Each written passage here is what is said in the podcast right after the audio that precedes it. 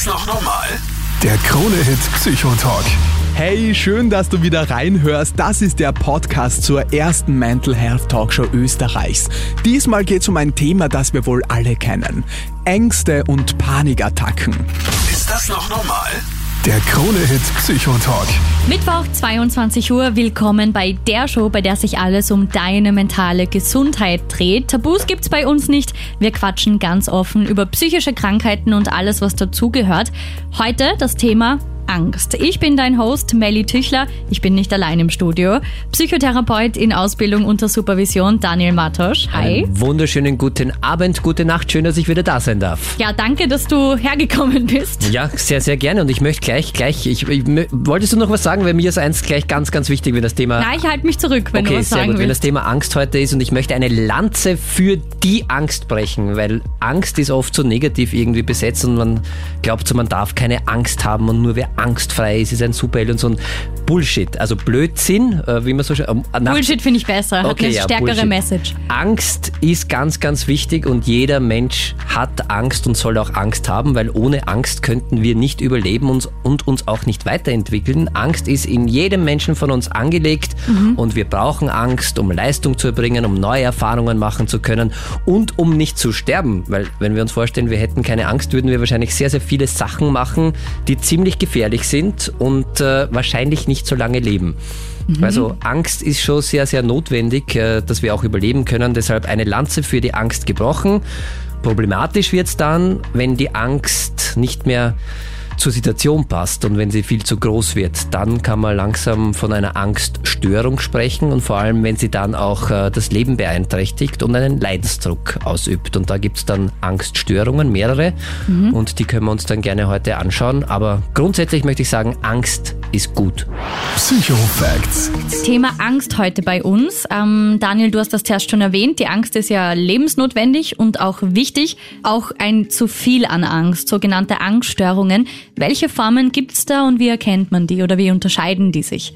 Also ganz genau, wenn die Angst nicht mehr zur Situation passt und wenn sie mich in meinem Leben beeinträchtigt und wenn ich Sachen vermeide, die ich eigentlich sehr, sehr gerne machen würde, dann kann man von einer Angststörung sprechen. Da gibt es unterschiedliche Typen. Mhm. Die erste Angststörung laut Diagnosekatalog wäre die Agoraphobie. Das klingt Wild. spannend, ja, ist in Wirklichkeit äh, eine Angst, aus einer Falle nicht alleine herauszukommen. Das ist meistens, also Agoraphobiker ist man, wenn man zum Beispiel äh, U-Bahn meidet, äh, okay. also wenn man sich nicht mit der U-Bahn fahren traut, wenn man Angst vor großen Menschenmengen hat. Äh, das kann dann so weit gehen, dass man nicht mehr ins Einkaufszentrum gehen mag, dass man auf Konzerten, wenn es abgeschwächt ist, nur am Rand steht, immer so einen Notfall Auswegsplan für sich parat hat, wenn man beim Autofahren lieber selber fährt, weil man Angst hat, wenn der andere fährt, kann man nicht vertrauen, dann könnte der könnte einem was passieren. Also so beginnt's und kann dann wirklich dazu führen, dass man sich, wenn man wirklich äh, schwer unter Agoraphobie leidet, dass man dann gar nicht mehr das eigene Haus verlassen kann und dann nur noch in den vier Wänden ist, weil man einfach Angst hat, irgendwo in eine Falle zu tappen, wo man dann alleine nicht mehr rauskommt. Mhm, also schon sehr einschränkend. Auf jeden Fall einschränkend und Agoraphobie gibt's mit oder ohne Panikstörung. Das heißt, wenn das wirklich sehr, sehr ausgeprägt ist, dann kann es sein, dass man plötzlich in einem Raum, wo mehrere Menschen sind und man einen, man einen Anfall, einen, einen Angstanfall, eine Panikattacke bekommt, die bis zur Ohnmacht äh, führen kann. Also dann wirklich so Panik, äh, ist das Leben bedroht gefühlt, obwohl da jetzt von außen nicht wirklich eine Gefahr ist, aber für den Menschen fühlt sich das so an, dass man wirklich sagt, okay, da ist jetzt aus und dann geht gar nichts mehr. Dann spürt man auch körperlich und bekommt eine Panikattacke mit Herzrasen, Atemnot, äh, Zittern und äh, bis zur Ohnmacht. Und das ist, fühlt, sich, fühlt sich wirklich lebensbedrohlich an und ist äh, ganz, ganz schrecklich für Menschen, die darunter leiden. Dann gibt's noch die soziale Phobie. Das, mhm, das habe ich schon oft gehört. Weit verbreitete Angststörung. Soziale Phobie heißt, dass man Angst hat, vor Menschen aufzutreten. Also jetzt nicht vor der Menschenmenge wie bei der Agoraphobie, sondern dass man Angst hat, irgendetwas vor Menschen zu machen. Das kann auch sowas sein, wie dass man sich nicht traut, wenn andere zuschauen zu essen. Also die Angst ist eigentlich bei einer sozialen Phobie, dass andere einen beobachten die ganze Zeit und schlecht und abwerten könnten. Und Das kommt ja überall vor, oder? Beim Einkaufen, Arbeit, also da stelle ich mir dann generell schwierig vor. oder Klassiker sehr oft auch, äh, in der Schule kennen wir es alle, irgendwie so ein Referat Oh, halten. Präsentation, ja. Angst, sich zu blamieren. Und das ist ja zum Teil natürlich und das spornt uns ja auch an. Wenn wir ein bisschen ein, so ein, ein, ein mittleres Angstniveau haben, dann sind wir als Menschen zu Höchstleistungen fähig, weil da im Körper auch ganz viel passiert und da passiert ganz viel, dass wir viel Energie und Kraft haben, weil Angst ist ja zum einen eine, ein, ein Alarmsignal, das uns darauf hinweist, okay, wir sollten ein bisschen aufpassen. Zum anderen stellt es aber auch rein körperlich ganz, ganz viel Energie zur Verfügung. Das kommt noch von ganz früher, evolutionstechnisch, dass wenn Angst da ist, dann mussten wir oft vorm berühmten Säbelzahntiger weglaufen oder wenn wir gesagt haben, wir schaffen es mit dem Fight aufzunehmen, dann kämpfen wir gegen den und Mhm. wenn gar nichts mehr passiert, dann halt das Todstellen. Und deshalb äh, ist Angst auch immer so ein kleiner Energieschub. Bei der sozialen Phobie ist es aber so, dass man dann soziale Kontakte komplett vermeidet, wenn man wirklich darunter leidet. Und das wird dann auch wieder lebenseinschränkend, wenn man halt nirgendwo hingehen kann, wo andere Menschen sind, wenn man permanent Angst hat, sich zu blamieren oder dass äh, die schlecht über einen reden und äh, ja zu versagen. Also so eine Versagensangst. Äh, dann gibt's die klassischen, unter Anführungszeichen, spezifischen Phobien. Das heißt, das sind Ängste, die sich zum Beispiel, wir kennen es alle, Spinnen Ja, hätte ich halt als erster gesagt. oder Flugangst. Fliegen und Spinnen höre ich ganz, ganz oft, ja. Genau, und äh, das ist eine spezifische Phobie, die bezieht sich wirklich auf ein Tier, ein Objekt, ein, eine Tätigkeit und da vermeidet man das dann einfach. Und da, mit einer spezifischen Phobie kann man meistens sehr, sehr lange sehr gut leben. Also wenn man jetzt die Spinnen hernimmt, dann hat man halt keine Hausspinne zu Hause. Und wenn eine Spinne einmal aus dem Garten ins Haus kommt, gibt's noch immer irgendwie oft eine Möglichkeit, dass man sagt, äh, dass jemand anderer die wegtut oder man geht einmal über seine Angst und äh, steigt halt auf die, die Spinne drauf. Kann aber auch natürlich sehr einschränkend sein, wenn die spezifische Phobie sich auf etwas bezieht, äh, was ich brauche für meinen Job zum Beispiel. Also, oder wenn es halt für mich irgendwas ist, was ich nicht machen kann. Bei Höhenangst zum Beispiel gibt es dann äh, in Ausprägungen äh, Menschen, die Stufen nicht irgendwo raufgehen können. Und wenn mein Büro aber jetzt Puh, im ersten ja. Stock ist, und das bei mir schon so Höhenangst auslöst, dass ich sage, okay, das geht nicht mehr, Wird kann das Alltag auch schwer. genau, kann es auch sehr sehr äh, einschränkend sein. Und dann gibt's noch die generalisierte Angststörung, die man unterscheidet äh, von bei, unter den Angststörungen.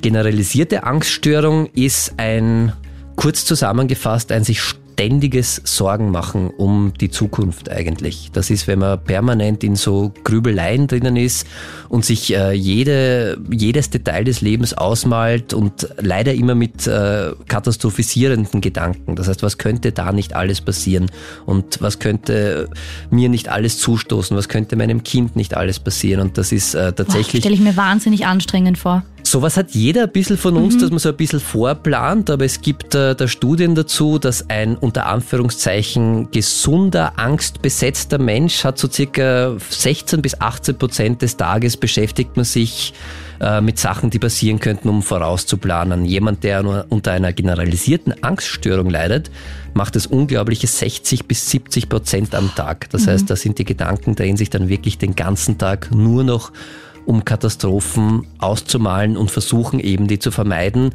Und natürlich, wenn man ganz, ganz viele Sorgen sich macht und überall sieht, was alles passieren könnte, schränkt man sie automatisch in seinem Leben ein, weil man das halt permanent vor Augen hat und dann einfach sieht, okay, wenn ich jetzt äh, da bei der Tür rausgehe, könnte das und das passieren, dann gehe ich halt nicht mehr bei der Tür raus. Also Lebensfreude gleich null und man zieht sich wahrscheinlich auch schnell zurück, wie das klingt.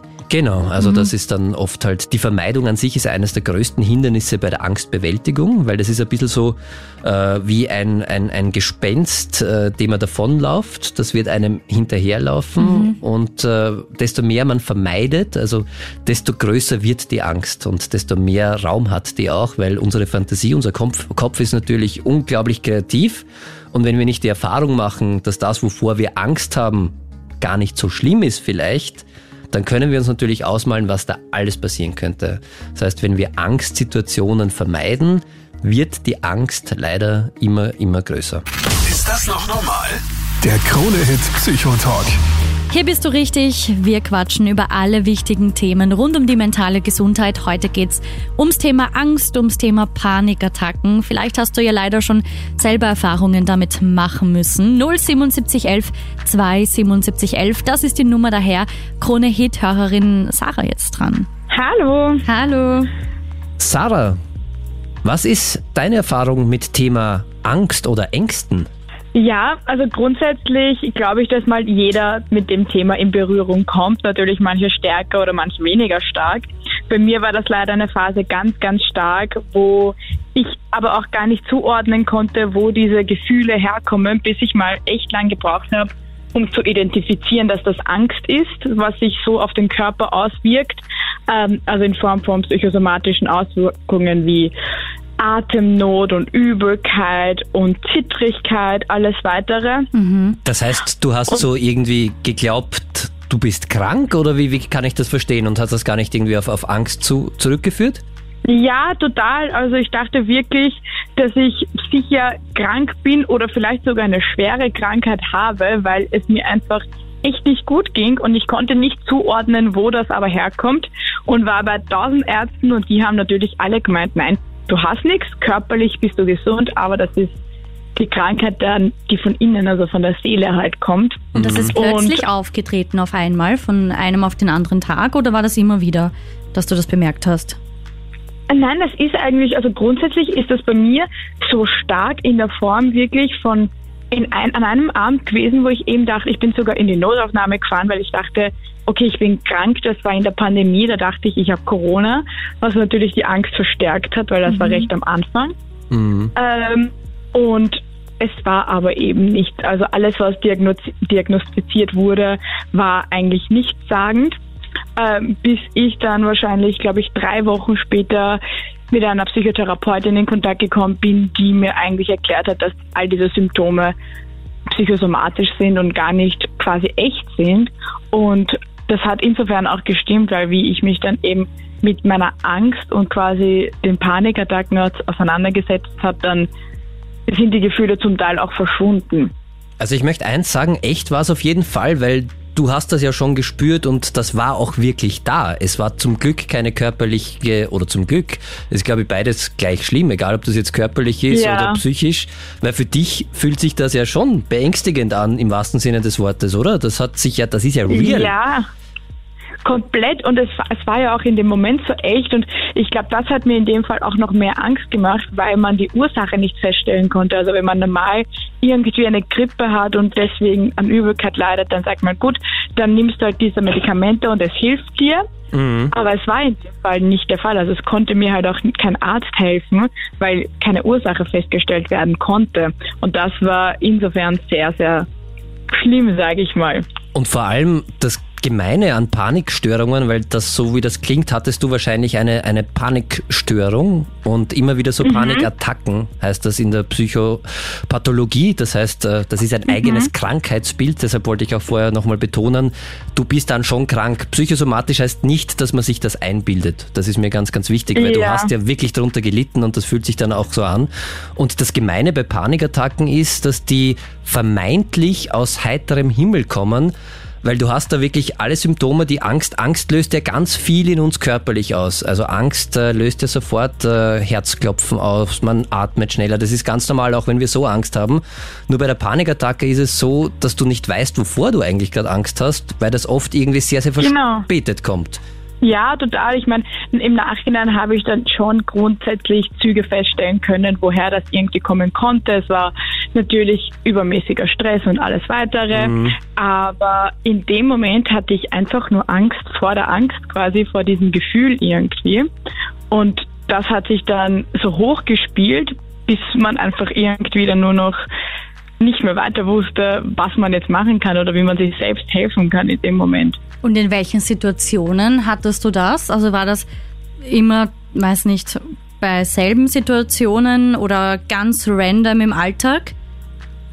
Ja, grundsätzlich, grundsätzlich muss ich sagen, dass ich das schon quasi so für ein, ein gutes Monat, eineinhalb Monate aus dem Alltag gerissen hat. Also da habe ich auch eigentlich, war ich auch nicht in der Uni und so weiter. Also es hat mich bisschen rausgerissen und es war, es war alles möglich. Also es war, wie ich daheim war, es war, während ich geschlafen habe und auch wie ich draußen war, eigentlich sogar weniger.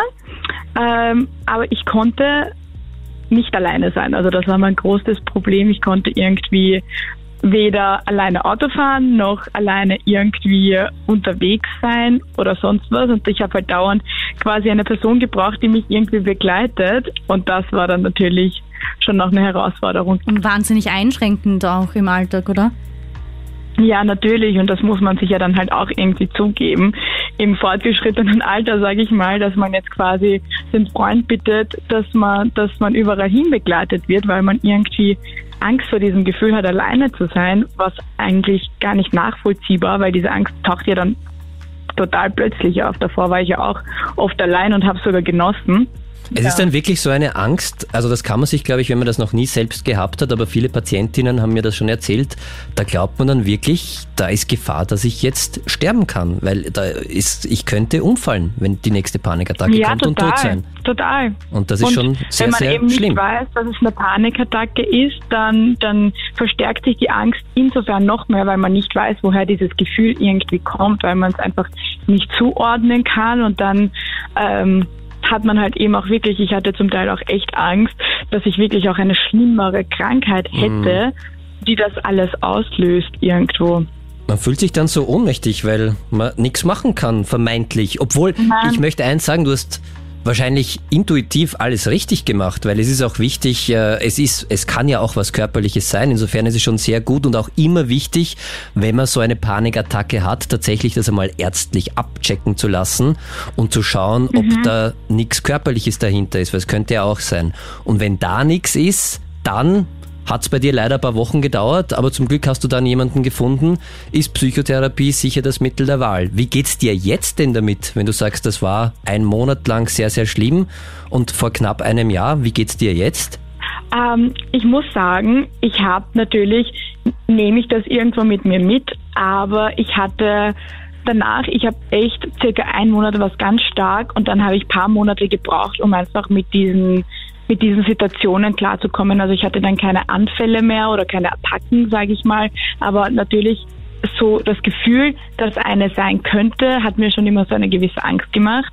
Aber mittlerweile muss ich sagen, geht es mir wirklich super, weil ich habe auch die Angst davor irgendwo verloren, weil ich weiß, okay, wenn es wieder soweit ist, weiß ich, wie ich darauf reagieren muss, Voll weiß schön. ich, dass es nicht lebensbedrohlich irgendwie ist, Genau. sondern dass, dass, ich, dass ich das einfach irgendwie verarbeiten kann. Und sobald man irgendwie, glaube ich, lernt, damit umzugehen, dann verschwindet die Angst davor auch, weil dann, ja, wenn es halt kommt, dann ist es halt so. Und ich habe dann auch irgendwie gelernt, dass man dann in der Situation damit umgehen kann. Es Also geht nicht vorbei. unmöglich. Es geht vorbei. Also wenn es Mhm, wirklich eine genau. Panikattacke ist, fühlt sich das am Anfang oder das fühlt sich sehr, sehr schlimm an. Aber wenn man weiß, dass das eine Panikattacke ist, die gute Nachricht, die geht relativ schnell vorbei. Problematisch ist, das hast du vorher ein bisschen beschrieben, wenn man das noch nicht weiß und dann schaukelt sich das dann so auf, weil das ist dann wirklich so ein Teufelskreis. Da habe ich, spüre ich körperlich irgendwie ein Symptom. Dann bewerte ich das in meinem Kopf und um Gottes Willen, ich bekomme gerade keine Luft. Das ist sicher was Schlimmes. Dadurch wird das Symptom schlimmer, weil wir uns ja im Körper bestätigen, um Gottes Willen, Vorsicht Körper, du musst Angst haben, da passiert jetzt was Schlimmes. Dann wird das, die Symptomatik wieder schlimmer, dann bewerte ich es wieder und dann ist das Symptom noch größer und dann habe ich noch mehr Angst und das ist ein Teufelskreis, der sich dann wirklich bis zu einer lebensbedrohlichen Angst- und Panikattacke auswächst. Und das Gute ist, wenn es eine Panikattacke ist, es passiert nichts. Und das zu wissen und das einordnen zu können, das kann man in der Psychotherapie, glaube ich, ganz gut lernen. Und freut mich voll, dass du das geschafft hast, wirklich. Danke. Ja, und danke, freut dass du deine. Erfahrung mit uns teilst. Sehr gern. Also ich finde, ich glaube, das ist auch ganz wichtig, dass das eigentlich viele wissen, dass gerade am Anfang, wenn man sowas hat, dass man nicht auch denken muss, um Gottes Willen, ich hatte sowas noch nie und das kann mir gar nicht passieren. So auf die Art, das kann, glaube ich, jeder Person in irgendeiner Phase des Lebens treffen. Und wenn man weiß, dass man sich Hilfe suchen kann, dann schafft man das auch locker. Du bist jedenfalls nicht allein, weil äh, laut Statistik haben bis zu 30 Prozent der Menschen bei uns einmal im Leben sowas wie eine Panikattacke. Also jeder dritte fast. Ist schon viel, ja. Vielleicht nicht so ausgeprägt und nicht so stark, aber du bist nicht allein. Das kann wirklich jeden treffen und das, da hast du auch recht, vor allem wenn es stressig war. Also muss gar nicht so in der Situation sein. Es sind auch oft einschneidende Erlebnisse wie Verlust eines liebgewonnenen Menschen oder irgendetwas, was Schreckliches, was man erlebt hat, das schon länger zurückliegt. Das kann sich dann auch irgendwie aufstauen und wenn man dann glaubt, jetzt ist alles vorbei und in die Entspannung eigentlich kommt, dann merkt man, das ist noch gar nicht vorbei und dann kann, dann kommt es eben so aus heiterem Himmel unter Anführungszeichen und auf einmal ist die Panikattacke da. Genau, sowas. Danke, Sarah. Gerne. Sarah, ich wünsche dir ein äh, adäquat angstbesetztes Leben. Weil ohne Angst geht's nämlich auch nicht, aber nicht mit zu viel Angst, ja? Das hat noch nie wer zu mir gesagt. Ja, Ja, Das merke ich mal. Wünsche ich dir gut. auch. Danke. gut. Schönen Abend, danke für deinen Anruf. Tschüss. Schönen Abend. Tschüss. Ist das noch normal? Der Krone-Hit Psychotalk. Daniel, du bist ja psychotherapeutischer Experte. Die Sarah hat uns gerade erzählt, dass sie an Panikattacken leidet. Ich habe das schon so oft von vielen Leuten gehört und ich verstehe es nicht ganz. Also wie kommt es zu einer Panikattacke? Äh, Kommt die aus dem Nichts und was passiert da im Körper? Wie bekommt man die weg? Ich habe so viele Fragen. Bitte klär mich da ein bisschen auf. Es ist auch wirklich sehr, sehr schwer zu verstehen, muss ich sagen, weil es äh, ja sehr, sehr schräg wirkt einfach, wenn man nichts hat körperlich, wenn gerade kein Stress vermeintlich da ist und aus heiterem Himmel trifft einen eine Panikattacke. Also Panik kennen wir ja, also hoffentlich kennen wir nicht alle, aber es ist logisch, wenn man Panik hat, wenn man wirklich gerade äh, sein Leben bedroht wird, dass äh, was ganz was Gefährliches passiert, dass beim Erdbeben zum Beispiel oder sowas, dass man da in Panik ausbricht oder Massenpaniken kennen wir auch alle, wenn es irgendwie einen Grund gibt und Ja. da passiert was und dann äh, ist halt Panik angesagt. Und bei einer Panikattacke ist es wirklich so, dass die aus vermeintlich aus dem Nichts daherkommt und man fühlt es aber trotzdem so. Das heißt, es spürt sich dann so an, als würde man jetzt gleich umfallen und sterben und weiß nicht warum. Und das ist ein bisschen das Problem. Also ganz aus dem Nichts kommt's nämlich nicht. Es ist Okay. äh, schon so, dass man meistens davor etwas erlebt hat oder gerade eine sehr stressige Phase durchlebt hat, etwas, das man glaubt vielleicht schon verarbeitet zu haben, noch nicht wirklich verarbeitet ist. Und dann hat man so einen ruhigen Moment, wo auf einmal aus dem Nichts diese Panikattacke herkommt. Und das äh, kommt dann daher, dass, ich habe es heute eh schon mal gesagt, also Angst hat immer was, äh, auch eine körperliche Komponente ganz Ja. viel. Also Angst hat vier Ebenen. Also das eine ist das Gedankliche, dann ist das Körperliche, dann ist der Handlungsimpuls und natürlich das Gefühl ganz stark da. Also wie verhalte ich mich, was fühle ich gerade, was macht mein Körper und welche Gedanken habe ich. Und bei einer Panikattacke sind Gedanken und Körper kommen oder schaukeln sich gegenseitig in einen, in einen also schaukeln sich gegenseitig auf und das wird dann zu einem, zu einem Teufelskreis. Zum Beispiel, ich gebe dir vielleicht ein Beispiel, damit man es äh, besser. Ich hab gerade auf einmal merke ich, kommt dieses Gefühl der Angst auf. Das hat immer eine körperliche Komponente. Mein Herz fängt an, irgendwie schneller zu schlagen. Das passiert. Wenn man Angst hat, dann stellt der Körper Energie zur Verfügung. Das heißt, ich brauche mehr Sauerstoff, ich atme schneller und mein Herz, mein Puls wird schneller. Wenn ich jetzt äh, keinen Grund wirklich dafür ausmache und das bemerke bei mir, dann achte ich auf meinen Körper und merke, okay, was ist da los? Bei mir schlägt auf einmal mein Herz irgendwie schneller. Da werde ich schon mal nervös und panisch wahrscheinlich. Dann kommen ja. die Gedanken dazu und die überlegen dann, um Gottes Willen, da ist ja irgendetwas gerade nicht okay. Und das macht mir Angst. Und was passiert, wenn ich Angst habe mit dem Körper? Er reagiert natürlich und die Symptome werden mehr. Dann achte ich wieder auf diese Symptome, weil ich ja da voll jetzt drauf schaue, okay, was ist da jetzt los? Werde ich jetzt äh, sterben? Werde ich jetzt gleich umfallen? Werde ich ohnmächtig? Oder was passiert gerade mit mir? Dann bewerte ich diese Symptome wieder. Und der Körper reagiert wieder drauf, weil wenn ich diese, diese Symptome bewerte gedanklich, dann löst das in mir natürlich Angst aus. Und Angst löst wieder was im Körper aus. Und so schaukelt sich das gegenseitig auf, bis es wirklich, bis es zur Panik kommt und ich das Gefühl habe, dass ich da überhaupt nicht mehr raus kann. Und es fühlt sich dann wirklich lebensbedrohlich an. Also ganz viele Menschen, die äh, Panikattacken zum ersten Mal haben, landen wirklich auf der Notfallstation im Krankenhaus, weil sie glauben, sie haben jetzt einen Herzinfarkt und sie sterben gerade. Aber eh verständlich, wenn man es nicht kennt, das Gefühl. Selbstverständlich, ja, ja, klar. Und das ist wirklich, wirklich äh, ganz, ganz schlimm und das kann eben die Ursachen können vielschichtig sein. Meistens ist es irgendetwas, was ein bisschen weiter zurückliegt und ich fehlinterpretiere dann halt äh, meine körperliche Reaktion, löst dadurch Angst aus und die Angst löst dadurch wieder körperliche Reaktionen aus. Und dass, wenn man diesen Teufelskreis nicht durchbricht und nicht irgendwann einmal in der gedanklichen Bewertung für sich lernt, okay, mein Herz schlägt jetzt schneller, das ist okay, mhm. das ist wahrscheinlich eine Panikattacke, ich hatte viel Stress oder das kann auch was anderes sein, ich beruhige mich selbst wieder, dann kann auch der Körper nicht, dann reagiert der Körper auch nicht mit, äh, einer, mit einem Anstieg der Symptomatik und dann wird das Herzklopfen nicht schneller, dann wird meine Atmung nicht schneller und so kann ich diesen Teufelskreis durchbrechen. Verständlich? Ja, verständlich erklärt, aber immer noch ein bisschen schwierig ich, Vielleicht ein ganz, ein, ein, ein ganz ein konkretes Beispiel. Eine junge Mutter, nehmen wir an, eine, eine junge Mutter, die nach einer anstrengenden Nacht mit ihrem Baby hat plötzlich Schmerzen in der Brust. Und sie führt diese Schmerzen in der Brust, weil es in der Nacht schon war und am nächsten Tag hat sie die halt einfach, spürt sie nicht, äh, führt sie nicht auf Verspannungen der Muskulatur äh, zurück, weil sie halt das Baby die ganze Nacht getragen hat, sondern vermutet, das könnte eine Krankheit sein. Um Gottes Willen, ich habe Stechen in der Brust. Da ist was. Da ist was. Dadurch, durch dieses um Gottes Willen, da ist was in meinem Herzen, in meiner Brust, stimmt was nicht, äh, steigt der Herzschlag an, weil sie Angst hat. Und mhm. Angst löst das immer im Körper an und sie kann nicht mehr richtig durchatmen. Sie weiß jetzt nicht, was diese Symptome sind, sie hat keine Erklärung dafür und bekommt natürlich dann weiter Angst. Durch die Angst werden im Körper weitere Veränderungen ausgelöst. Zum Beispiel wird dann Adrenalin ausgeschüttet und der jungen Mutter wird es dann noch dazu zum Herzrasen, zu, zum, zum schwierigen Atmen, wird es auf einmal schwindlig und heiß, weil das ist auch eine körperliche Reaktion, einfach wenn das Gefühl Angst ausgelöst wird. Und dann beginnt sie zu schwitzen und hat das Gefühl, gleich umzufallen. Und so geht das immer weiter und das ist dann eine sich selbst verstärkende Spirale, die sich da aufschaukelt, bis man dann am Ende halt wirklich eine astreine Panikattacke da hat und das Gefühl hat, umzufallen und manchmal auch tatsächlich umfällt und ohnmächtig wird. Org. Das heißt, du hast ähm, zuerst schon erwähnt, dass 30 Prozent, glaube ich, waren es, der Menschen. 15 bis 30 Prozent okay. Äh, der Menschen leiden im Laufe ihres Lebens an Panikattacken. Das muss jetzt aber nicht immer bis zur Not Aufnahme sein. Also es kann auch davor sein und kann auch in einer schwächeren Form sein. Ja. Und kann man generell ein bisschen Männer-Frauen-Anteil unterscheiden? Ist das gleich oder ist irgendein Geschlecht stärker davon betroffen? Das ist eine sehr spannende Frage. Also es sind viel mehr, oder mehr als doppelt so viele Frauen davon Wirklich? betroffen. Mhm.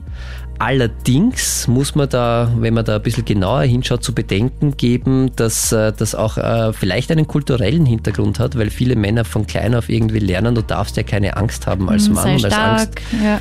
Und da kann es oft sein, äh, dass sich da diese Angst äh, zum Beispiel, um die, nicht, die man ja nicht haben darf, dass da zum Beispiel dann Suchterkrankungen dann bei Männern wieder mehr sind, weil die versuchen das halt vielleicht anders zu bekämpfen und sich nicht Hilfe holen.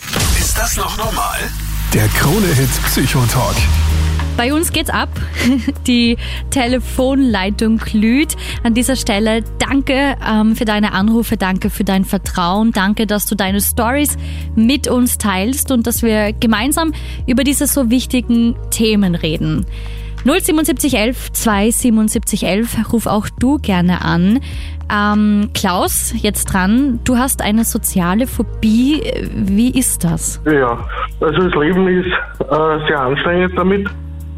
Man muss äh, viel verzichten, also man muss, man verzichtet viel auf, auf normale Sachen. Zum Beispiel Essen gehen ist sehr schwierig oder gar nicht möglich. Äh, es gibt Tage, da geht es mir ganz schlecht. Also da liege ich auch den ganzen Tag, ja. Mm, okay. Oder ich brauche Unterstützung beim Einkaufen zum Beispiel, ja, weil dort die meisten Ansammlungen sind von Menschen. Das heißt, wenn ich kurz und, unterbrechen darf, also bei einer ja. sozialen Phobie ist es ja so, dass man Angst hat, irgendwo im Mittelpunkt zu stehen oder wo einen ja, andere richtig. Menschen bewerten könnten, oder?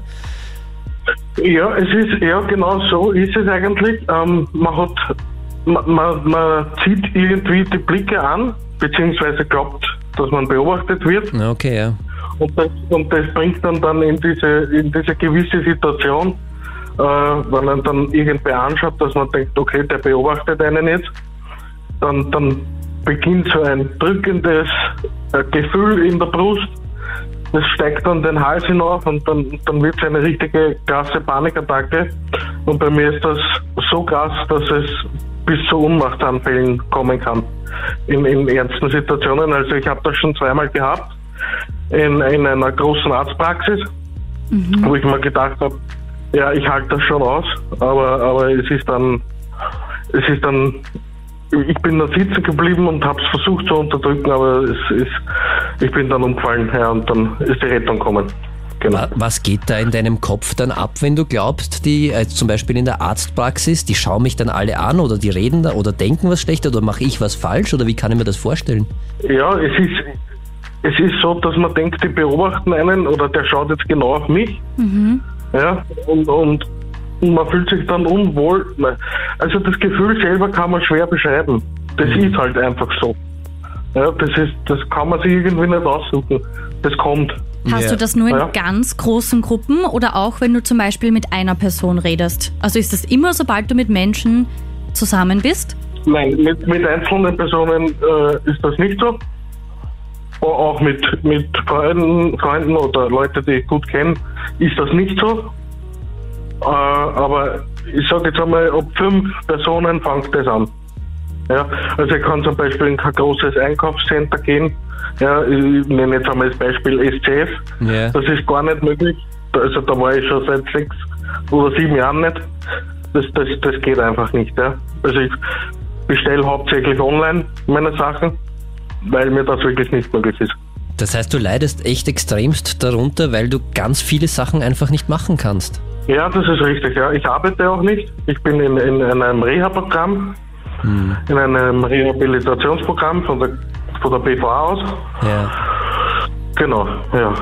Wie lang geht das schon so. jetzt bei dir oder wann das hat das angefangen? Seit, seit sechs Jahren, circa.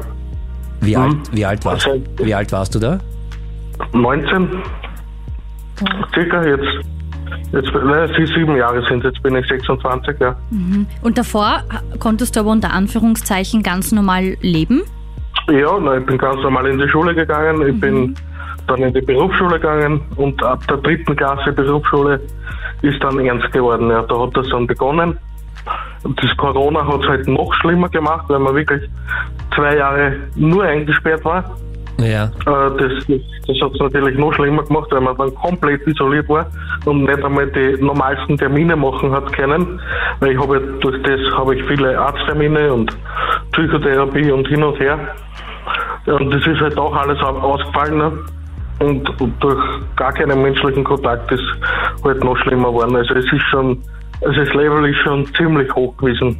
Also das kann auch sehr ernst werden mit, weil man halt viel alleine zu Hause ist und so viel Zeit hat zum Nachdenken. Mhm. Ähm, und die Gedanken werden dann eine Spirale mhm. und sie werden immer negativer. Ja. Das heißt, es hat sich dann so richtig schon Richtung Depression entwickelt bei dir dann? Ja, kann man eindeutig so sagen, ja. Ich habe dann auch so Bedarfsmedikamente bekommen, die was ich aber nur bei Bedarf genommen habe. Mhm. Genau. Das ist ja, ja, leider Gottes oft das Problem, dass äh, wenn man so eine Angst hat, oder das Problem, aber das ist die Schwierigkeit, dann vermeidet man ja ganz, ganz viele Sachen. Und eigentlich ist das nicht optimal, weil man, wenn man es. Das ist richtig, ja, aber man, man geht an jedem Problem aus dem Weg. Also an, je, an einer jeden Konfrontation geht ja, man automatisch aus also versucht es, dem aus dem Weg zu gehen. Es gibt eh Termine oder, oder Sachen, denen kann ich nicht aus dem Weg gehen, da muss ich dann hin. Aber es gibt Sachen, die versucht man dann aufzuschieben, oder, oder gar nicht wahrzunehmen, weil man sich denkt, okay, das ist jetzt ein Schlupfloch. Ja, hm. genau. So. Und ich stelle mir vor, auch die Sachen, die man unbedingt machen muss, die sind dann ja eine enorme Anstrengung, oder? Ja, dadurch, dass mich meistens Arzttermine betreffen. Äh, ich habe jetzt von meinem Hausarzt äh, so einen Zettel bekommen. Da steht auch explizit oben, dass ich nicht in Warteräumen warten kann. Okay. Den muss ich zu jedem Termin mitnehmen und, und vorzeigen, sodass ich sofort drankomme, genau. Weil warten gar nicht mehr möglich ist. Aber ich stelle mir auch vor, also du hast ja überhaupt keine Lebensfreude mehr, oder? Also alles, was irgendwie Spaß macht, gibt es das in deinem Leben oder ist das wirklich nur ein ständiger Kampf ähm, quasi von Tag zu Tag? Ja, das ist schon sehr schwer, ja. Das ist ein harter Kampf, ja, weil man die, also, wie soll ich das erklären, da, da ich emotional auch noch, also, man kann an die einfachsten Sachen nicht teilnehmen, ja. Mir ist ein Familientreffen mit vier Leuten möglich. Wenn es mehr sind, ist es schon nicht mehr möglich und dann verzichte ich auf sehr schöne Sachen, ja, die was ich früher gern gemacht habe, wie Konzerte. Ich war gern auf Konzerten. Das ist alles, alles nicht mehr, mehr möglich. Aber Klaus, ich finde Ja. super, dass du trotzdem den Kampf aufnimmst und den kämpfst. Ja, ich versuch's, ja. Ne, das, Das machst du ja auch. einfach, aber Das machst du ja auch. ja. Bist du in psychotherapeutischer Behandlung gerade? Äh, ja, die fange ich jetzt wieder an, ja. Da war jetzt eine Pause, beginnt wieder, ja. Ich bin beim psychosozialen Dienst, BSD heißt das. Ja. Also das sind so Menschen, die begleiten einen im Alltag. Genau. Da haben wir eh die Telefonnummer auch für alle, weil das äh, sind ganz, ganz äh, liebe und sehr kompetente Kollegen, habe ich äh, die Erfahrung zumindest gemacht beim psychosozialen Dienst. Ja, ja. Also da kann man jederzeit auch auf Kronit.at nachschauen, wenn man selber Probleme hat. An die Kollegen kann man sich 24 Stunden, sieben Tage die Woche wenden. Das ist ein, ein guter Anlaufpunkt. Das Klaus, ist super, ja. Ich kann, kann an jedem nur empfehlen, der das Problem hat, bitte sucht euch unbedingt Hilfe. Ja. Das ist ganz wichtig. Nicht herumschleppen. Umso mehr man das mit sich schleppt, umso schlimmer wird das. Und unbedingt Hilfe suchen, ja. Ja, danke Klaus fürs Mutmachen und dass du deine Geschichte auch so Ja, offen teilst. Auch wenn es sicher nicht so Ja, einfach ist, drüber Fall. zu reden. Es ist nicht einfach, aber ich hoffe, ich kann vielen da draußen helfen. Ganz auf jeden sicher. Fall. Und ich wünsche dir ganz, ganz viel Kraft und das ist wirklich eine schlimme Krankheit und lass dich nicht unterkriegen. Du machst das super, Ja. Klaus. Dankeschön, ja. ganz lieb. Ja. Schönen Abend dir und alles Gute und wenn du wieder mal was danke, brauchst, euch auch, ja. meld dich gerne bei uns. Es war sehr schön mit dir zu reden. Mache ich super, Dankeschön. Ciao. Tschüss. Baba. Tschüss, super. Ist das noch normal? Der Krone-Hit Psychotalk. 07711 27711, das ist die Nummer direkt ins Studio. Heute geht's ums Thema Angst. Jetzt die Iris dran. Iris, erzähl mal, was ist dir passiert? Was ist deine Story zum Thema Angst? Ähm, ja, hallo. Und Ja, zwar schönen guten Abend. war das damals 2018. Die hat schleichend begonnen, die Symptome. Also ich hab- bin in die Arbeit gefahren und ich bin in der Arbeit gemobbt worden. Oje. Und ich bin dann nicht ernst genommen worden und zwar ist mir unterstellt worden in den Drogen, im Alkohol und so weiter, ja. Von deinen Äh, Arbeitskollegen halt oder was? Von, von einer Arbeitskollegin bin ich gemobbt worden. Okay. Da habe sogar mein Blut, also mein Blutwerte mitgenommen und habe das belegen können, dass ich keine Alkoholikerin bin. Ja. Aber ja, ich bin da halt einfach nicht ernst genommen worden. Die ist aber dann später doch gekündigt worden. Ja, die hat es ziemlich massiv betrieben. Leider. Ja. Also ich habe mich halt übergeben und es hat angefangen mit unglaublichen Schweißausbrüchen und ständigen Übergeben. Ähm, es hat, ist dann schlagend worden, also Ende 2018. Und zwar bin ich da insgesamt dreimal ins Krankenhaus gefahren. Und zwar habe ich so ähm, starke Panikattacken gehabt, dass ich glaubt habe, ich ersticke, ich kriege keine Luft mehr. Und habe wahnsinnig Herzrasen gekriegt. Und dann haben sie mich dreimal untersucht und haben dreimal gesagt, nein, ich habe nichts. Aber ich habe auf der Geburt so äh, an Herzrhythmusstörungen, jetzt habe ich mir halt Sorgen gemacht. Ne? Ja, klar. So, ähm, dann habe ich aber nur da, daheim, das sind meine Katzen. Oi. Ja, macht Dann habe ich aber nur daheim einen Mann gehabt, Ja. Raffen gehabt. Dann habe ich daheim aber nur einen Mann gehabt, der hat zum Trinken angefangen und der hat mir aber jeden Tag kritisiert. Oh je. Und gleichzeitig habe ich nur eine krebskranke Freundin gehabt und die hat zwei Kinder gehabt. Ich habe nur meine zwei eigenen Kinder betreut, plus die, also plus die zwei äh, Kinder von meiner krebskranken Freundin, weil sie sie alle gut nicht mehr, also nicht Da mehr ist Kinder hat. einiges zusammengekommen in deinem Leben. Die, für die habe ich gekocht, alle. Also ich bin heimgekommen, zuerst bin ich gemobbt worden, dann bin ich heimgekommen, dann habe ich für die gekocht. Dann habe ich den ganzen Tag betreut, habe mit die Hausübung gemacht. Ja, Heftig. na gut. Dann äh, ist halt der totale Zusammenbruch gekommen. Mhm. Und zwar ähm, habe ich dann halt zum Hausarzt gesagt, ich weiß nicht, ich schwitze den ganzen Tag, ich zitze so viel. Dann sagt er, ja, das sind, ähm, ich soll zu der Psychologin gehen. Ja. Dann sitze ich vor der Psychologin, bring kein Wort raus. Ich bring kein Wort raus. Ich sage, mir geht super. Sie verschreibt mir Tabletten. Weil ich habe ja nichts mehr geschlafen. Ich habe nicht mehr schlafen können. Ich habe ohne Grund geheult, ich habe nicht mehr schlafen können. Aber das heißt, Entschuldigung, das, das heißt, äh, bei der, bei der Psychologin äh, hast du dann gesagt, es ist alles okay und, und konntest gar nichts mehr Ja, sagen, ich oder habe was? hab einfach nicht drüber reden können. Es war wie ein Kloß im Hals. Ah, Okay. Das heißt, du hast das Aber sie nicht hat mir dann geschafft. Tabletten verschrieben Ja. und dann war ich zwei Monate komplett ausgeschüttet. Ich glaube, ich bin fast zwei Monate nur im Bett gelegen. Ich habe mich gefühlt wie 60 Jahre alt. Es ist einfach nichts mehr gegangen. Ja, Das dann heißt, ist aber ganz, ganz kurz, weil da ist so viel passiert, wenn ich ganz kurz zusammenfassen darf. Also du hast irgendwie diese schlechten, traumatischen Erlebnisse in der Arbeit mit Mobbing gehabt. Dann ist Genau. deine beste Freundin an, hat eine Krebsdiagnose bekommen. Dein damaliger... Naja, sie, sie, ist, die ist dann 2019 auch noch gestorben. oh wow, es es tut war mir sehr leid. dramatisch. Ja. Aber es, die hat halt einfach nicht mehr Kinder und die hat halt ihre Kinder quasi was gekocht und mit der Hausarbeit gemacht und Mhm. so weiter. Und dann Und hast du aber, mein- warst du dreimal, dreimal in der Notaufnahme, auch noch wegen Panikattacken und die haben dich Ja, dann wieder nach Hause geschickt, oder habe ich das Genau. richtig verstanden? Haben Okay. gesagt, ich hab nichts, ich soll wieder heimgehen. Ich war fertig mit der Welt. Das glaub ich. Glaub Ich, ich, ich, ich habe Herzrasen gehabt, ich war am Ende. Aber die, die Therapeutin hat mir dann einfach Tabletten verschrieben, aber ich habe nichts rausgebracht. Ich wollte ihr was sagen, aber es ist einfach nicht gegangen. Haben die Das einfach Tabletten geholfen dann? Ist es dann ein bisschen besser Ja. gegangen?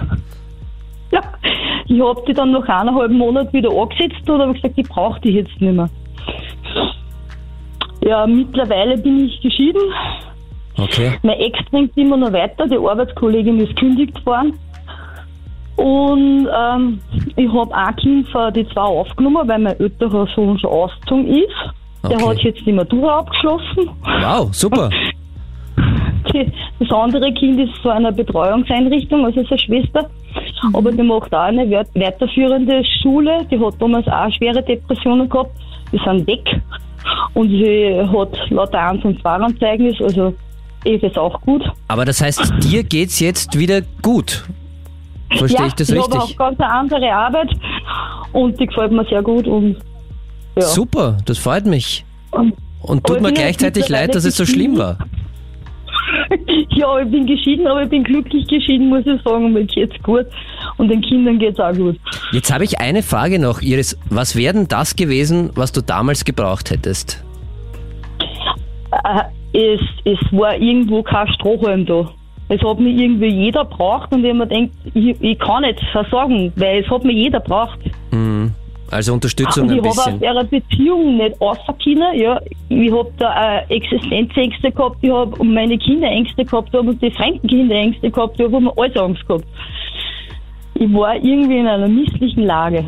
Und trotzdem hast du es geschafft, da wieder rauszukommen. Ja, die Therapeutin hat sogar gelacht, weil ich gesagt habe, ich brauche jetzt die Tabletten nicht mehr, ich schaffe das jetzt, es passt. Du kannst echt stolz auf dich sein. Und das hat funktioniert für dich. Aber ich hab, ich hab mit ihr nicht reden können, das war irgendwie so komisch. Ich, ich habe da nichts ausgebracht. Ich bin da gesessen und habe gesagt, ja, mir geht's super. Sie hat gesagt, das glaube ich Ihnen nicht. Ich, ja, ich weiß. ja, aber es, war einfach, ich hab, ich hab da einfach nicht reden können. Das war einfach zu. War da komplett zubetoniert. Das kann sein, dass es dann in dem Moment äh, einfach zu viel ist, aber ich finde super, dass du das äh, gemeistert hast und auch probiert hast und da dran geblieben bist und dass es ja sowas wie ein Happy End gibt. ja, ja, aber die hat ja noch andere auch gemobbt und das war dann jeder heilfroh, wie die dann nicht mehr in der Arbeit war. Ja. Iris, vielen, Es vielen Dank. Entschuldigung. Ja, Ja. Was, was wolltest du noch sagen? Ich sage, es sind ja mindestens acht andere Personen auch aus der Weinende aus der Firma raus. Jeden Tag. Okay. Danke, dass du angerufen hast bei uns. Danke, dass du deine Geschichte geteilt hast. Bitte. Ja, ich wünsche dir noch einen schönen Abend und jetzt äh, viel, viel Spaß und keine Dramas mehr in deinem Leben. Nur noch genießen. Nein, es, ist, es geht allen gut, also habe ich auch alles richtig gemacht. Perfekt. Ist das noch normal? Der Krone-Hit Psychotalk. Matthias Klammer sitzt für dich am Hörer, wartet auf deine Stories. Unter der 07711 27711 erreichst du ihn oder per Mail an psychotalk.kronehit.at. Matthias, du deutest mir gerade, was heißt. Ja, das Postfach geht schon wieder fast über. Wir haben so viele Nachrichten bekommen. Sehr viele wollen ihre Story teilen. Unter anderem die Stefanie. Und die Stefanie hat uns gerade eine Sprachaufnahme geschickt. Hallo, ich habe jetzt eure Sendung gehört. Ich finde es mega cool und ich wollte euch jetzt auch eine Frage stellen. Und zwar habe ich voll, voll große Flugangst. Also jedes Mal, wenn ich fliegen muss, dann kann ich wirklich Tage davor schon nicht mehr schlafen und habe extreme Panik davor. Und ich versuche es eben zu vermeiden, aber meine Freunde wollen zum Beispiel wohin fliegen und ich weigere mich immer oder ich meide das Thema, aber ich verpasse halt dadurch extrem viel. Und ich würde halt so gern auch andere Plätze auf der Welt sehen, weil es macht mir total Spaß, neue Kulturen kenn kennenzulernen und Plätze. Aber wenn ich fliege, dann habe ich einfach schon Tage vorher so Angst, schwitzige Hände und kann einfach gar nicht mehr schlafen. Und jetzt wollte ich mal fragen, ist es noch normal? Haben das viele oder sollte ich mir da Sorgen machen? Ja, ich würde die Frage gleich an dich weiterleiten, Daniel. Ja, ist das noch normal? Also Flugangst, glaube ich, kennen wir alle, dass man unter mhm. Flugangst leiden kann. Und das ist ja auch irgendwie ein schräges äh, Konzept, wenn man sagt, als Mensch, der nicht fliegen kann, steigt man in so eine Metall, in einen Metallkäfig, in eine Metallröhre mhm. und ist dann 10.000 Meter über der Erde und fliegt woanders hin. Und man muss den Piloten und allen Technikern vertrauen, weil man ja. nichts machen kann. Das ist jetzt wieder deine Angst.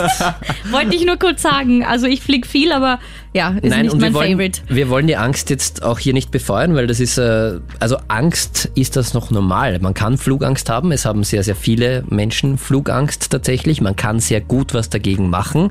Was nicht hilft, ist das zu vermeiden. Leider. Also um eine Angst wirklich äh, erfolgreich bekämpfen zu können, muss man sich der Angst stellen und die aushalten lernen, weil oft ist ja die Befürchtung, dass man, dass einen die Angst irgendwie umbringen wird. Und die Angst ist so groß und ich werde das nie aushalten, sind so klassische mhm. Sachen. Diese Angst, ich mache das nicht, mhm. weil da werde ich zusammenbrechen, die Angst wird immer höher. Das ist, es ist ein, ein kein schönes Gefühl. Also jeder von uns hat schon einmal Angst gehabt. Ja. Und Angst ist ein Gefühl, das nicht angenehm ist, logischerweise. Mhm. Das hat ja auch einen Sinn. Es soll uns ja auf was hinweisen, dass wir vielleicht ein bisschen vorsichtiger sind und deshalb fühlt sich das nicht schlecht an. Die gute Nachricht ist, die Angst geht vorbei. Also diese Befürchtung, dass das immer stärker wird und nie aufhören wird, das ist nicht der Fall. Sowas kann man allerdings am besten in einer Psychotherapie bearbeiten.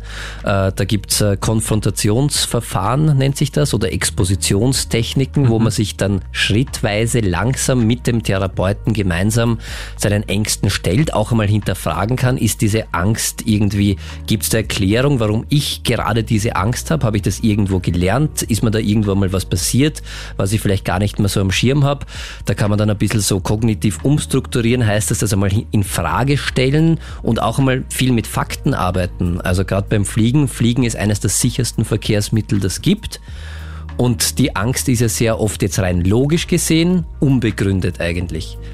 Und das kann man sich ein bisschen zunutze machen und äh, da mal schauen und das Ganze hinterfragen. Und dann wirklich gibt es ganz gute Seminare, gerade bei Flugangst auch, wo man ein Wochenende lang, das kriegt man oft in einem Wochenende weg, dass man zumindest einmal, wenn man irgendwo Echt? hinfliegen möchte und hinfliegen äh, will, das gibt es mittlerweile sogar schon äh, mit äh, so Virtual Reality, da muss man mhm. gar nicht mehr zum Flughafen. Die Technik. Sondern wo man halt dann tatsächlich das simuliert, sich seiner Angst stellt in, mit therapeutischer Begleitung und äh, dann lernt einfach, dass das dass die Angst von alleine mehr oder weniger wieder weggeht. Das klingt jetzt super einfach, ist es auch, aber man muss es machen und im besten Fall mit therapeutischer Begleitung und sich da mal anschauen und da kann man dann auch noch Entspannungstechniken vorher einüben, dass man sagt, okay, ich habe da einen sicheren Hafen für mich, falls jetzt doch zu viel ist.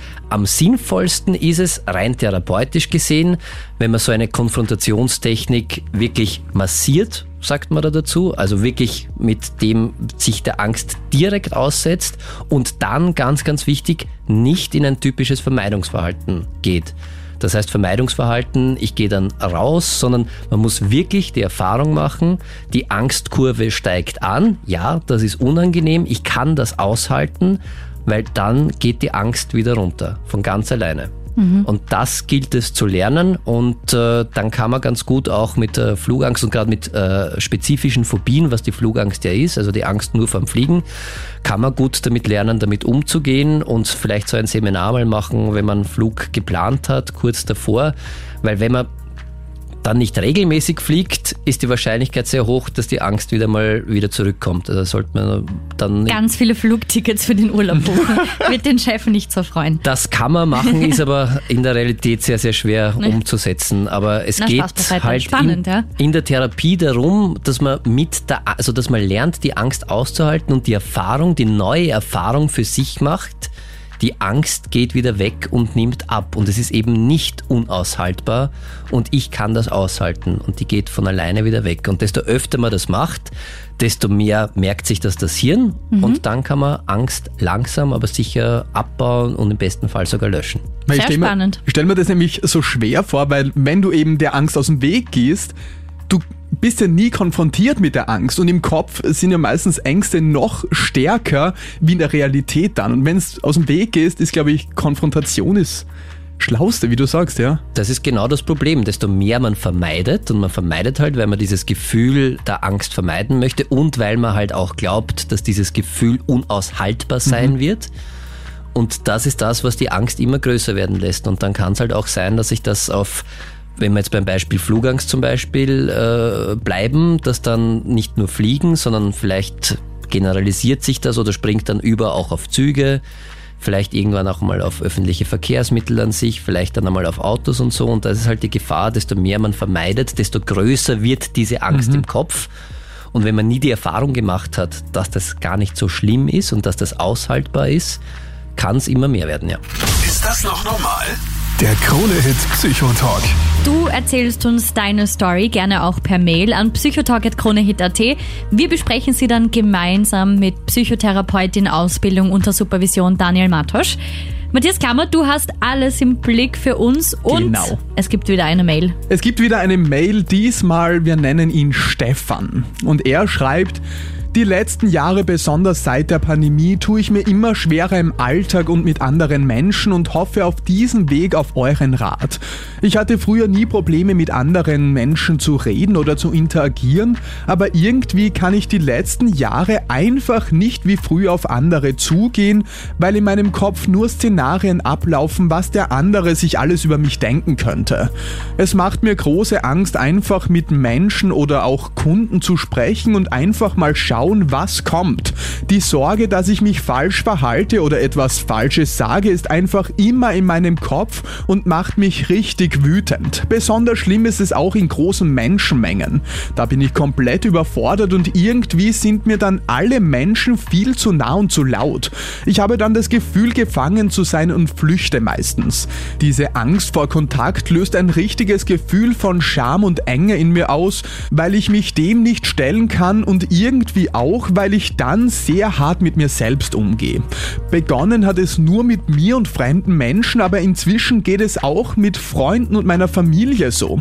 Deshalb ziehe ich mich immer mehr zurück, will mit meinen Freunden nur zu Hause bleiben und so wenig wie möglich nach draußen gehen. Das finden sie natürlich nicht gut und merken auch, dass ich mich immer mehr in meinem Job und im Alltag einschränke. Ich weiß, das Problem bin nur ich selbst, aber seit Corona hat sich bei mir irgendwie ein Schalter umgelegt und ich halte soziale Kontakte einfach nicht mehr aus. Und jetzt die Frage, ist das noch normal bzw. geht es mehreren Leuten so? Und wie baue ich die Blockade in meinem Kopf ab? Daniel. Ja, danke Stefan äh, für deine E-Mail und ich äh, würde sagen, dass das äh, für dich auf jeden Fall nicht normal ist, weil so wie du das beschreibst, leidest du sehr darunter und wenn man darunter leidet, dann sollte man auf jeden Fall, egal worunter das ist, dann sollte man versuchen, da was zu ändern und so wie du das beschrieben hast, wir haben ja vorher auch schon mit dem Klaus telefoniert, der an einer sozialen Phobie leidet. Das klingt ein bisschen ähnlich jetzt vom Zuhören, auch wenn wir kein, kein Gespräch geführt haben. Das heißt, du bist auf jeden Fall mal nicht nicht allein, weil soziale Phobien haben äh, sehr, sehr viele Menschen. Das kann viele unterschiedliche Gründe haben, warum es zu einer sozialen Phobie kommt. Es ist auch äh, sehr normal, dass das erst ein bisschen später kommt, dass das äh, früher anders war. Da muss man sich eben anschauen, was waren denn da die vorausgehenden Bedingungen? Ist da vielleicht irgendwas einmal passiert? Hat man sich einmal in einer Situation vor Menschen blamiert und das war so schlimm, dass einem das irgendwie hängen geblieben ist und immer noch im Kopf herumschwirrt und man jetzt Angst hat, dass das wieder passiert? Mhm. Das kann eine Möglichkeit äh, sein oder gibt es da vielleicht auch etwas, was davor passiert ist oder das ausgelöst hat, dass da irgendwas gerade in deinem Leben gerade aktuell wirklich äh, sehr, sehr super stressig ist und du ein bisschen an, an Selbstwert und Selbstvertrauen deshalb eingebüßt hast? Also das sollten wir auf jeden Fall anschauen und äh, da würde ich dir raten, auf Kronhit.at haben wir auch äh, Ansprechpersonen und Kontakte zusammengestellt, wo man sich dahin wenden kann. Unbedingt äh, Hilfe holen, weil du wirklich darunter leidest. Und mhm. Angst ist zwar normal, das haben wir heute schon gesagt, aber wenn man dann wirklich äh, sehr darunter leidet und wenn die Angst oder die Intensität der Angst nicht mehr zur Situation passt und wenn das äh, für den Stefan ja auch nicht passt, weil er sagt, äh, ich würde ja gerne viel mehr machen und ich traue mich einfach nicht oder ich kann nicht, wenn mir da die Angst im Weg steht und deshalb auch schon sehr viel Vermeidungsverhalten da ist. Das heißt, er geht nicht mehr raus oder weniger raus. Er hat schon Probleme tatsächlich auch mit seinen, mit seinen Freunden und seiner Familie zu kommunizieren. Dann würde ich auf jeden Fall Hilfe suchen. Es gibt gute Möglichkeiten bei sozialer Phobie äh, eine Therapie zu machen. Mhm. Da ist die Wahrscheinlichkeit, dass man sehr gut was machen kann, äh, hoch. Das heißt, das sind die guten Nachrichten. Da kann man dann auch äh, in der Therapie lernt man da zum Beispiel soziales Kompetenztraining heißt das, wo man einfach wieder mal ein bisschen übt und die Erfahrung wieder macht, dass so wie man ist oder was man macht, dass das gut ist. Das kann man dann in Rollenspielen mit dem Therapeuten gemeinsam machen. Das gibt auch super Gruppentherapien dazu, dass man das mit Gleichgesinnten, mit anderen, die auch an sozialer Phobie leiden, gemeinsam sich da unterstützt und wieder ein Level herstellt, dass man wieder die Erfahrung machen kann, dass man sich nicht blamiert, weil wie er richtig sagt, vieles ist da im Kopf mhm. und in der Realität ist es ja ganz anders, weil ich bin mir sicher und äh, wenn das beim Stefan auch lange Zeit funktioniert hat, äh, dass er super mit anderen Menschen kann. Aber im Kopf ist es halt so, dass er große, große Angst hat, äh, sich da zu blamieren oder was auch immer. Müsste man dann telefonieren mit ihm oder reden mit ihm. Aber mein Rat auf jeden Fall, also erstens, das ist normal. Eine soziale Phobie ist weit verbreitet, haben sehr, sehr viele.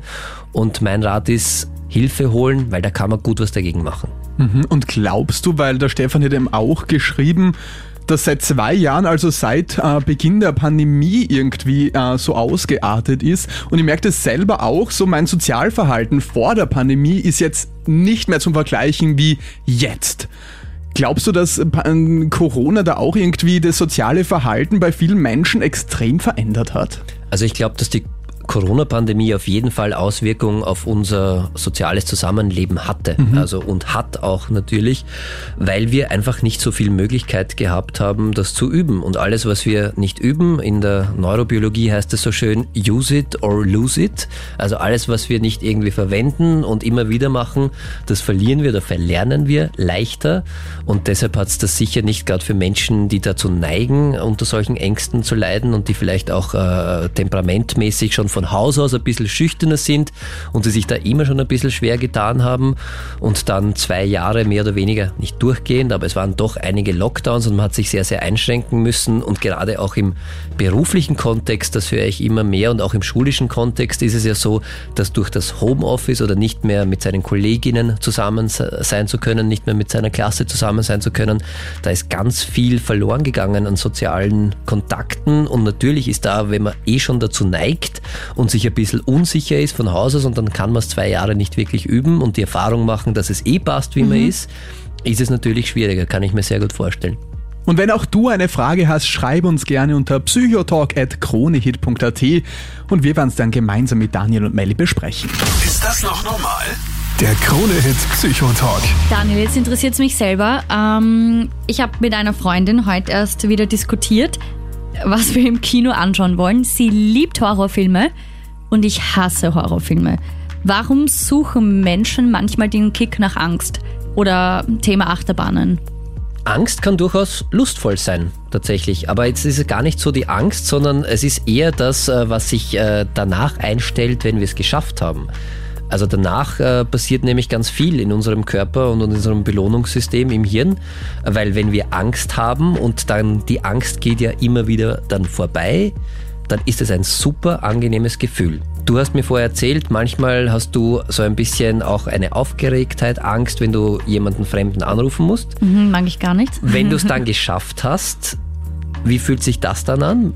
Dann bin ich stolz und dann kommt auch meine Pizza. Dann weiß ich, ich habe es geschafft. Genau, das heißt, das Ja. fühlt sich dann sehr, sehr gut an. Und so ist irgendwie ein bisschen das Prinzip, dass wir gerne Angst suchen oder Angst, wo wir sagen, das haben wir noch unter Kontrolle. Wir setzen uns einer Angst aus. Fallschirmspringen, wie auch immer, Achterbahn fahren, Horrorfilme schauen, weil wir dann die Erfahrung machen, das ist nämlich Angst, ist immer eine körperliche Komponente mit dabei, das heißt volle Anspannung, da entspannen wir uns an und nach der Anspannung, wenn das vorbei ist und wenn wir das überstanden haben, gibt es eine Entspannung. Und die Entspannung, dass wir das geschafft haben, die ist einfach geil. Und das wollen wir. Und das finden wir sehr, sehr angenehm. Und deshalb äh, suchen manche Menschen mehr, manche weniger. Da muss man auch ein bisschen aufpassen, weil es gibt dann welche, die das wirklich bewusst auch einsetzen und dann Risikoverhalten Übermaß, äh, im Übermaß betreiben. Das heißt, die dann wirklich nur noch diese Sensation Seeker, sagt man dazu, die nur noch irgendwie nach diesem Kick sind, weil sie das brauchen und gar nicht mehr anders entspannen können. Oder auch äh, wird tatsächlich auch eingesetzt oft, äh, dass man die Angst vor der Angst, wie es bei der Panikattacke ist, dadurch versucht zu unterbrechen, wenn man direkt halt irgendeine andere Angst sucht. Also das kann auch passieren. Okay. Also man soll es nicht übertreiben wie in vielen Sachen des Lebens, aber es kann sehr, sehr angenehm sein. Und ich glaube, jeder hat schon mal die Erfahrung gemacht, wenn er irgendetwas, wo, wo er vorher Angst gehabt hat und dann hat er es gut überstanden, das fühlt sich einfach gut an. Und da gibt es dann auch äh, Bereiche in unserem Hirn, die dann Belohnung ausschütten. Und das fühlt sich körperlich gut an, weil wir vorher voll angespannt sind und dann können wir entspannen. Und das ist einfach ein gutes Gefühl, das wir gerne haben. Und in einem sicheren Rahmen von Kino wissen wir, da wird uns wahrscheinlich nicht wirklich was Schlimmes passieren. Und deshalb sind wir bereit, diese Angst auch äh, bewusst in Kauf zu nehmen und geben oft auch Geld dafür aus.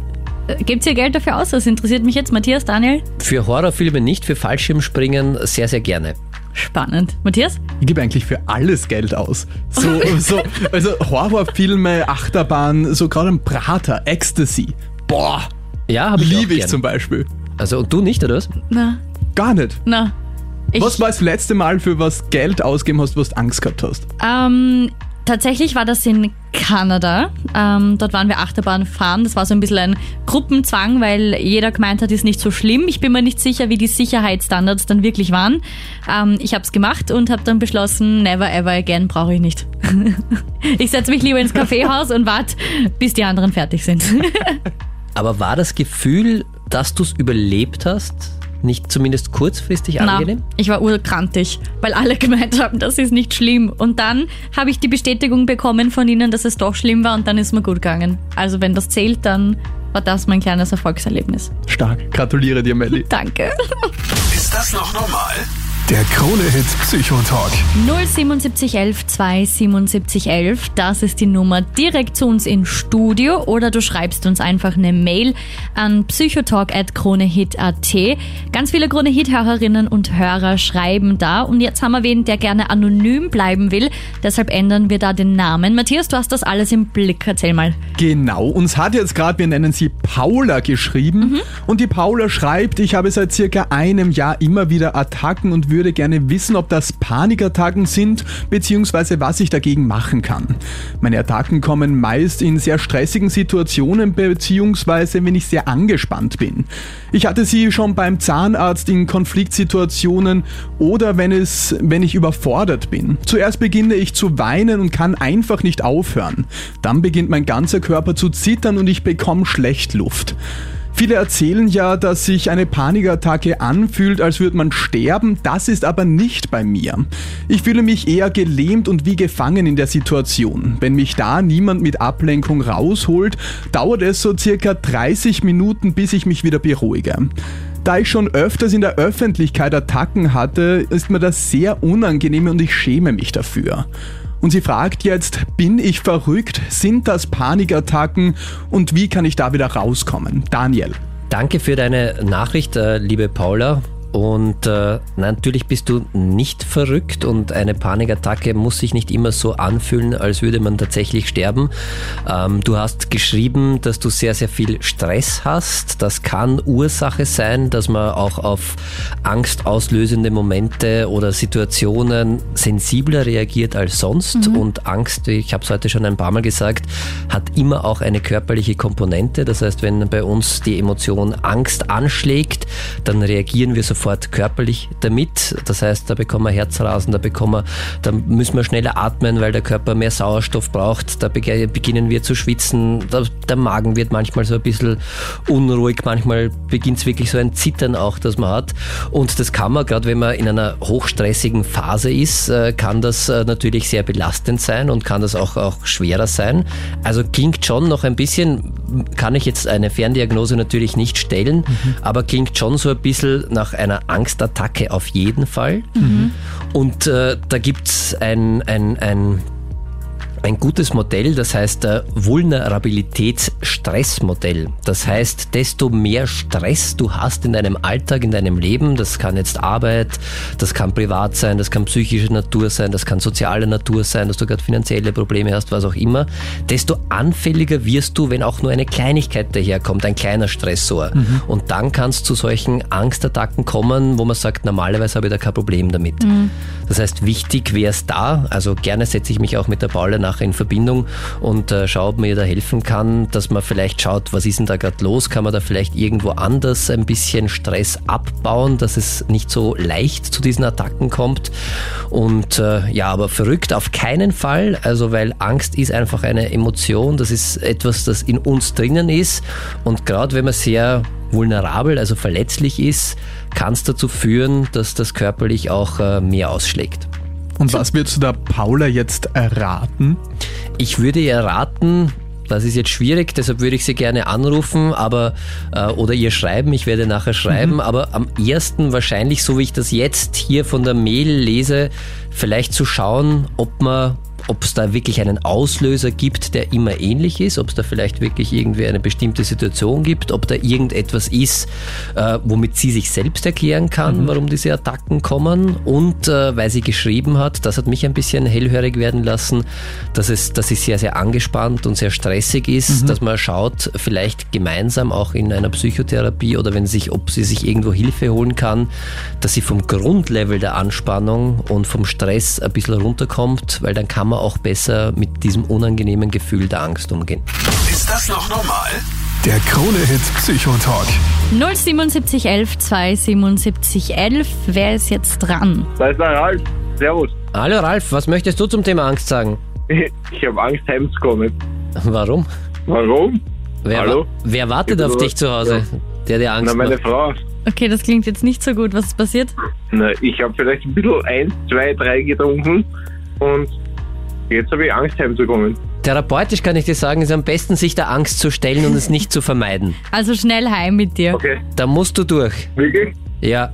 Das ist, ihr ratet mir jetzt heimzufahren, oder? Na, fahren rate ich dir einmal ab grundsätzlich, aber sicher nach Hause zu kommen, würde ich dir raten. Und äh, vielleicht dich zu Ja, entschuldigen, ehrlich. Aber dann am nächsten Tag Blumen bringen. Echt? Blumen helfen? Find schon. Kann schon immer helfen, ja? Viel Glück, tschüssi. Na, Ciao, wohl. Papa. Danke. Tja, man sieht, Angst äh, ist äh, ein ständiger Begleiter und kann einen in vielen, vielen Lebenssituationen äh, treffen und ist auch völlig normal, Angst zu haben. Angst ist ganz, ganz wichtig. Und auch wenn das jetzt äh, fast ein bisschen lustig war, aber vielleicht auch nicht für den Ralf, ich glaube, es ist wirklich ein wichtiges Thema, Angst und Angststörungen auch ernst zu nehmen. Und das ist äh, eine Erfahrung, die viele Patientinnen leider machen, dass sie, wenn es da keine körperliche Ursache gibt, auch oft nicht im Gesundheitssystem und von Ärzten und so nicht so ernst genommen werden. Und deshalb ist mir nochmal ganz wichtig, das ist trotzdem da und das ist gefühlt und das ist, ist wirklich, wirklich schlimm für denjenigen, der unter Angstattacken, Panikattacken leidet. Und äh, deshalb bitte einmal mehr Hilfe suchen und äh, schauen, dass man helfen kann und äh, ja, wirklich äh, nicht sagen, ja, es ist nur in meinem Kopf, das ist genauso wichtig und deshalb, wir haben auf Kronit.at äh, viele Kontakte zusammengesucht, wo man sich hinwenden kann und auch wenn die Angst einmal einschränkend aufs Leben wird und so, dann wirklich sofort äh, Hilfe suchen und Hilfe annehmen. Man kann therapeutisch, Gott sei Dank, viel dagegen machen und äh, deshalb, ja, danke für alle, die angerufen haben. Es war wieder eine wunderbare Sendung und die Zeit vergeht immer so schnell. Das stimmt. Am liebsten würde ich noch eine Stunde anhängen. Naja, ich bin Du- aber du auch bist ein, ein bisschen müde auch. Aber danke vielmals, dass ich wieder dabei sein durfte. Ist das noch normal? Der Krone-Hit Psychotalk. Und das war's schon wieder mit dieser Podcast-Folge. Die nächste gibt's wieder in einer Woche. Wir freuen uns, wenn du diesen Podcast abonnierst und teilst.